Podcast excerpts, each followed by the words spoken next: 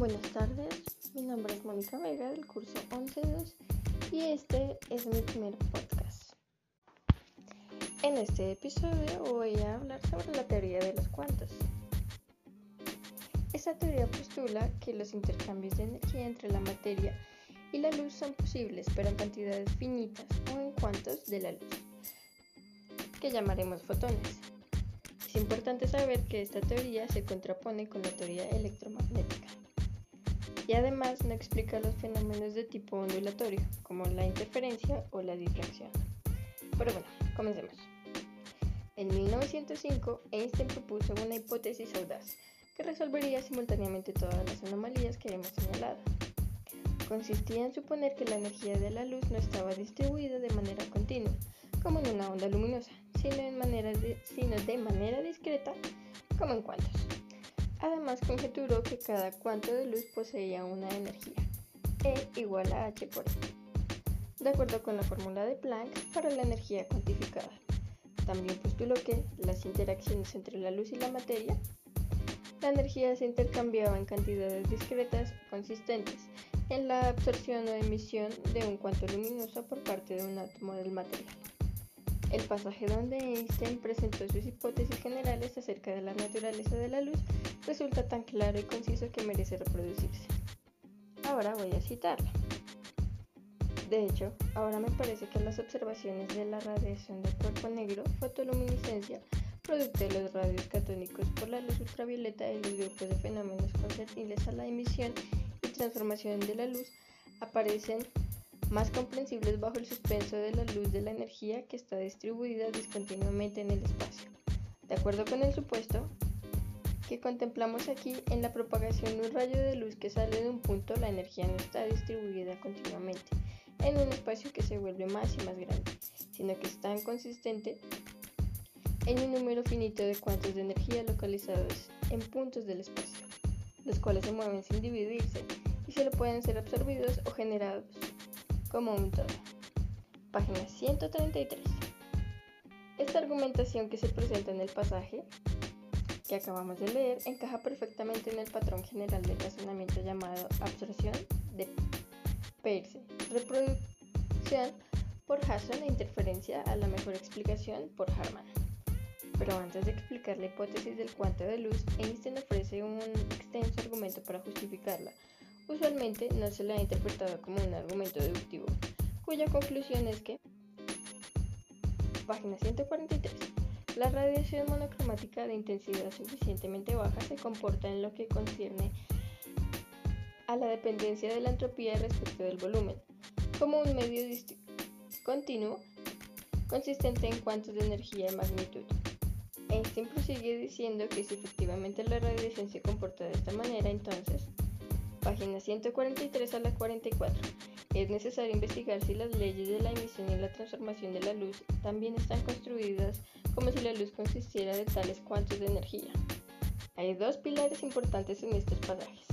En primer lugar, Einstein no describe la constante de Planck como h, sino como la relación, la relación entre otras constantes. Tampoco llama a esta expresión con su nombre constante de Planck, a pesar de que era la segunda vez en la historia que se utilizaba en una ecuación.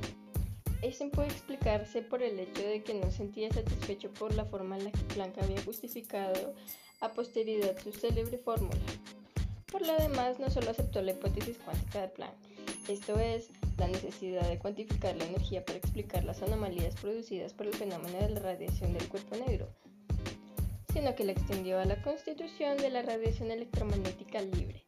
En segundo lugar, Einstein no afirma la existencia efectiva de los cuantos de energía. Su conclusión lleva siempre la cláusula como si, esto es, lo que presenta una afirmación ex hipótesis. En ello consiste, como veremos en el carácter de la formulación de toda su teoría. También el carácter revolucionario de su concepción cuántica de la luz consiste sobre todo en que concibe la radiación libre y no se propaga como una onda continua, sino como un agregado de cuantos discretos.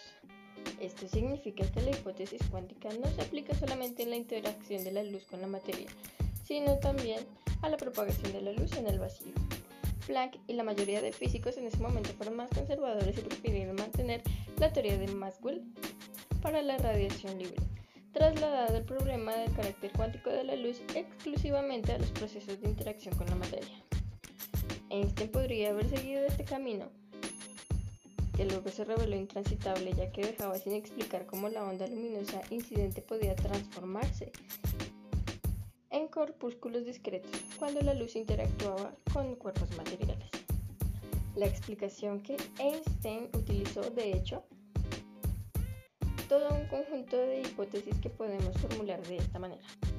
1. La energía de un rayo luminoso no es continuo, sino que consiste en un número finito de cuantos de energía.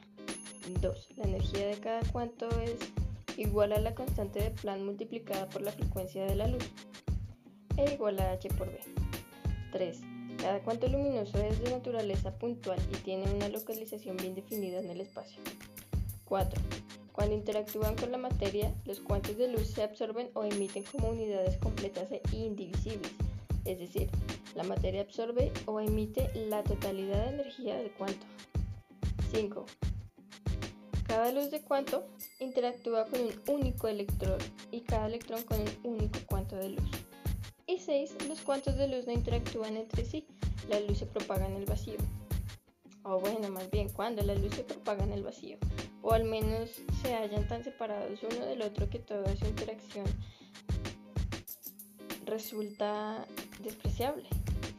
En una reconstrucción hipotético-deductivo, todas estas hipótesis podrían considerarse como postulados, no necesariamente independientes entre sí, de una teoría o menos general acerca del cuanto de luz. Usualmente, mediante la expresión de hipótesis del cuanto de luz, se hace referencia a algunas de las primeras cuatro hipótesis que se pueden enunciar en una lista. Las dos últimas son claramente independientes de las recientes y a la vez resultan esenciales para dar cuenta de la interacción de los cuantos de luz con los electrones.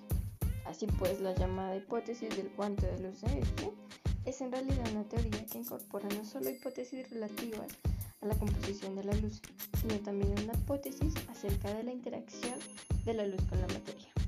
La explicación de Einstein es claramente una explicación casual. Su patrón explicativo no corresponde muy bien con el llamado mecánico casual de W. Salmon.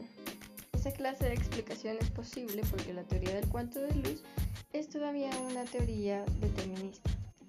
Cuantos de luz que Einstein todavía retienen algunas de las propiedades características de los corpúsculos materiales de la mecánica clásica, porque poseen localización espacio-temporal bien definida y tienen trayectorias perfectamente determinadas.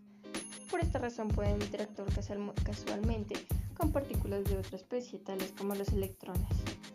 Tal interacción debería involucrar como todas las interacciones clásicas, una transferencia de energía entre partículas.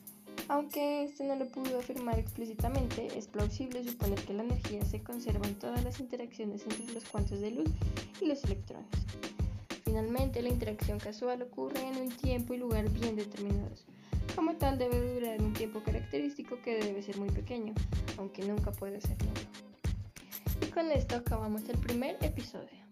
Espero les haya gustado y le daremos continuación.